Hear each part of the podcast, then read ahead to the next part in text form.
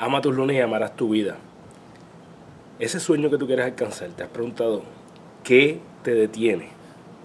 ¿Qué es eso que te detiene en alcanzar lo que tú tanto tiempo llevas pensando que quieres lograr? Es una pregunta bien simple pero bien poderosa. ¿Qué es eso que te detiene?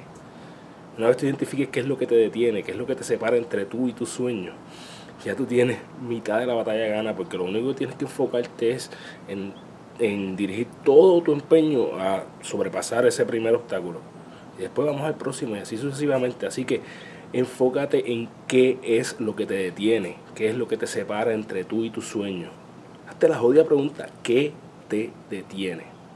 Como siempre te digo, recuerda que eres la única persona responsable de todo lo que pasa en tu vida y que la forma en que tú cumples tus sueños es desarrollando los hábitos que te acercan a ellos porque tú eres tu hábito.